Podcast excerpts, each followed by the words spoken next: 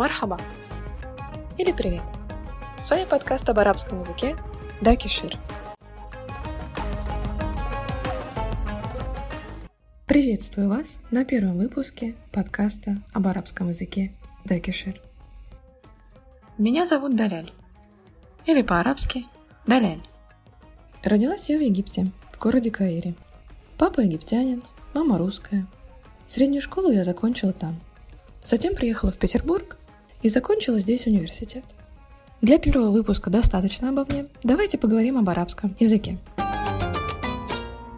Те, которые ранее не изучали арабский язык или думают, что не сталкивались практически с ним, могут думать, что вообще ни одного арабского слова не знают. Но это не так. Наверняка вы слышали слово «хабиби». Сами вы это слово не искали. Но оно вам попадалось на слух. Оно очень часто фигурирует в арабских песнях, поэтому наверняка хотя бы раз вы его слышали, например, в кафе. Ассаляму алейкум. Хотя бы раз наверняка вы слышали эти слова, когда приветствуют друг друга или прощаются мусульмане или арабоговорящие. А также следующие слова, которые вы слышали употребляете в своей жизни, но даже, может быть, и не предполагаете, что они из арабского языка. Давайте посмотрим, какие это слова. Например, слово «алмаз». Пришло оно через арабский язык из слова «альмес». Изумруд. Беляраби, то есть по-арабски. Азумруд. Бирюза, которая беляраби, то есть по-арабски, звучит так. Аль-файруз. Следующее слово интересное. Вы его все знаете. Даже я его произнесу сначала по-арабски, а вы сразу же поймете, что это такое. Белараби – это слово сундук. Еще раз. Сундук. Следующее слово я тоже скажу. Белараби по-арабски. Халева. Халева.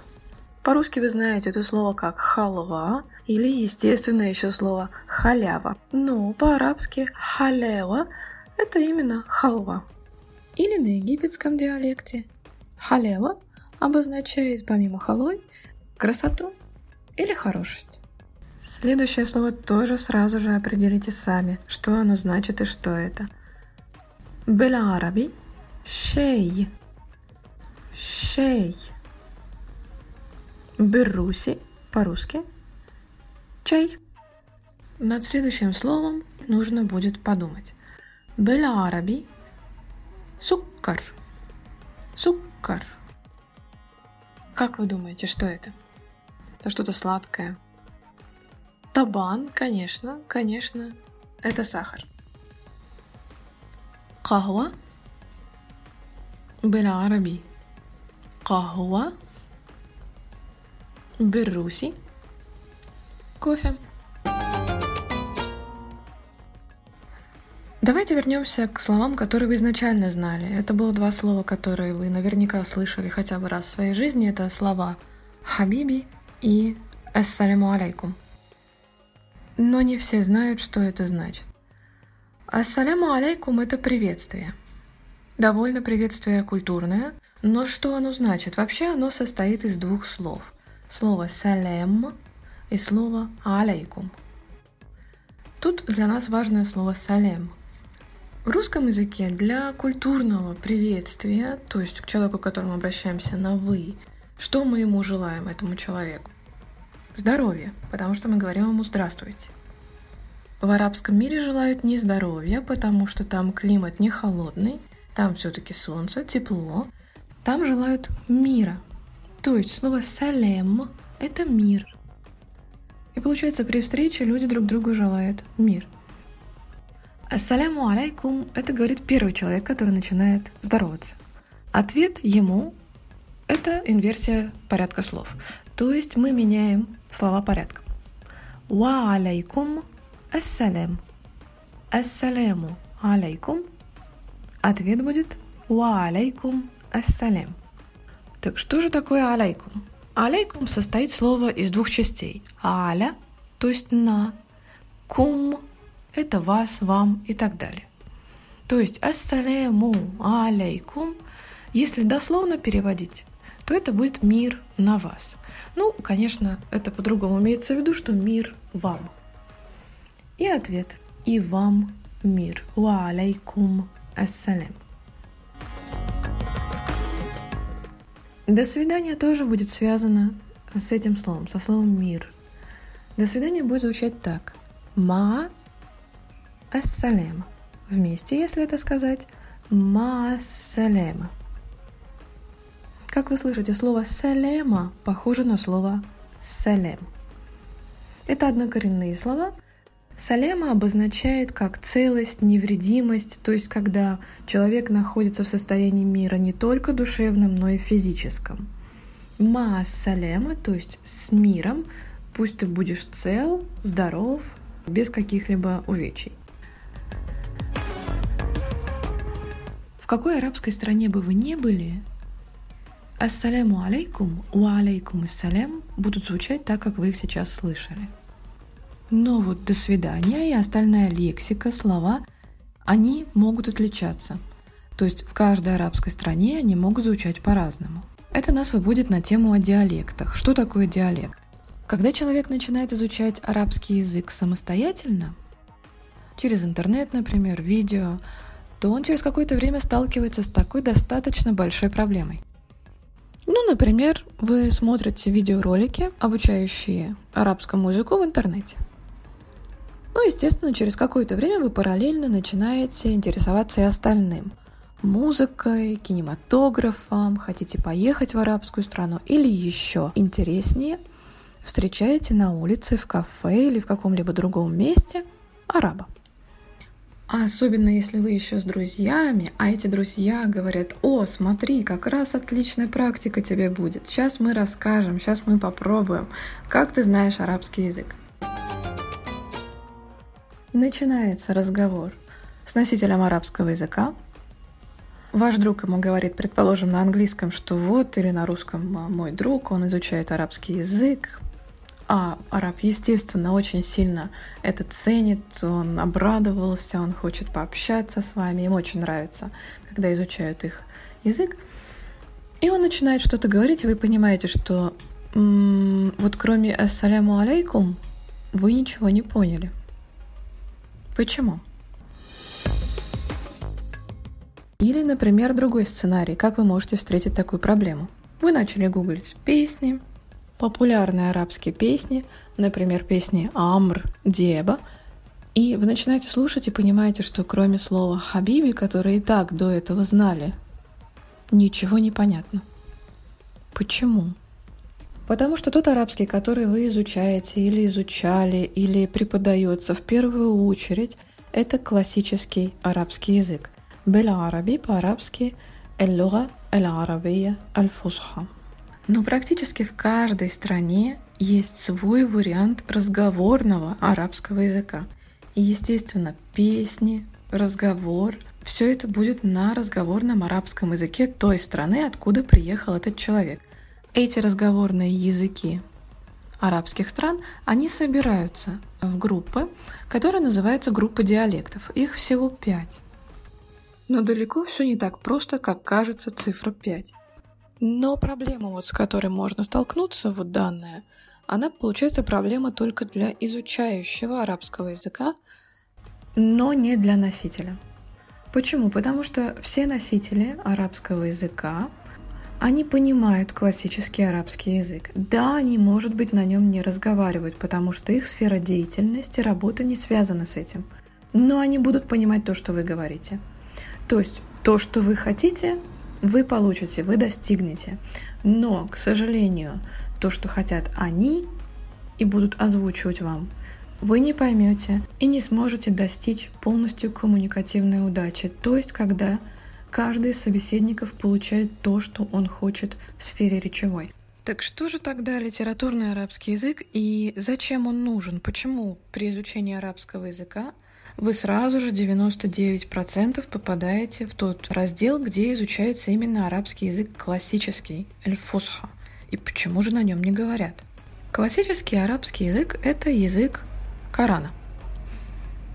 Язык литературы, язык СМИ, официальных СМИ, то есть новостей, например, радиостанции, которые вещают о новостях, или международное интервью. Язык перевода, естественно. Документация, судебные процессы должны вестись на литературном арабском языке. Но разговорный язык, получается, он отличается. То есть, почему? Почему вас поймут? Потому что в школе изучают литературный арабский язык. Разговорный язык не изучается, естественно, потому что это как для нас, например, сленг. Ну, в школе мы же не изучаем, или вы не изучаете же слова, например, как ботасы или комп, косарь, донатить, троллить. Такие слова не изучаются в школе. Но в арабском мире это чуть-чуть еще более отличное, потому что это не только лексика и несколько глаголов, а это получается полный набор всего, от э, самых простых слов, которые обозначают банальные вещи, до глаголов, э, построения глаголов и так далее. Но есть тут и хороший момент. То есть, если вы уже изучаете классический арабский, а без него никак, то есть классический арабский язык — это база. Невозможно изучать диалект без изучения базы, то есть скелета арабского языка. Если вы уже изучаете арабский язык, то не переживайте, потому что все-таки есть группа диалектов, есть группа стран, где более или менее, когда вы приедете или столкнетесь с этими людьми, то вы будете понимать, что они говорят, и они, естественно, им будет э, намного легче понять вас. Это группа стран, например, э, Саудовская Аравия, Катар, Бахрейн, Омен, Эль-Йемен. Вот эти страны, в них вы будете понятны, и вам будет более или менее понятна их речь. Потому что их диалекты максимально приближенные к литературному арабскому языку. Но если, например, вы окажетесь в Египте, а туда была возможность и есть сейчас ездить, то там, к сожалению, речь, которую вы услышите, будет вот на 90% вам непонятно. Еще хуже будет в Марокко или в Алжире, если вы не владеете французским языком, потому что там очень сильно влияет французский язык на их диалект, и он присутствует в большом количестве. Если вы слушаете арабскую музыку, то 90% из той музыки, которую вы слушали, это была египетская музыка, то есть это было на египетском диалекте. Как вы думаете, какой диалект наиболее понятен всем арабским странам? Потому что есть, например, группы диалектов, которые друг другу абсолютно практически непонятны. То есть, например, вот я родилась в Египте, я владею египетским диалектом и классическим арабским, я приезжаю в Марокко, или я встретилась с человеком из Алжира или Туниса. Вот для меня будет очень трудно их понять. И в таком случае обычно они сами спрашивают, о, Энти Масрея, ты египтянка? На что ответ? Нам, да. И они говорят, хорошо, все, давай тогда мы будем разговаривать, как тебе удобнее, мы перейдем на египетский диалект. То есть большинство арабских стран могут разговаривать на египетском диалекте, но египтянин, который попадет в Алжир, в Тунис, в Марокко, ему будет очень трудно понимать, о чем идет речь. Так почему арабские страны знают египетский диалект и могут на нем разговаривать, в отличие от египтян, которым будет трудно понять другие диалекты, кроме своего?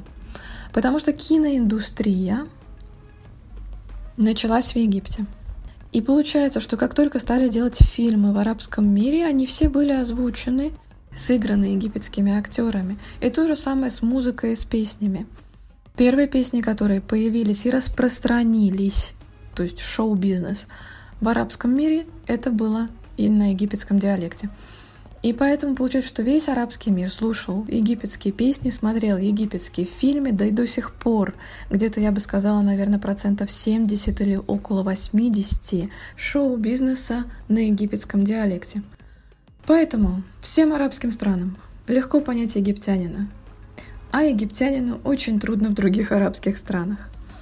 Поэтому в качестве диалекта, который предлагают изучать на факультетах, которые обучают арабскому языку, обычно дают выбор между двумя. Либо это группа египетского диалекта, где еще присутствуют другие, но он такой самый распространенный. Либо это вторая группа шеми. О группах диалекта мы с вами поговорим в следующем выпуске. Надеюсь, вам понравилось. Ну и в конце выпуска давайте буквально вот пару секунд обсудим, какие слова сегодня вы узнали. Белараби – это по-арабски. Беруси – по-русски. Нам – это да. Масрия – египтянка. И другие слова, которые очень похоже звучат в русском языке. Например, сундук – коробка. Шей – Ахуа. Встретимся в новом выпуске на следующей неделе. С вами была Даляль. Шукран. Спасибо. Ма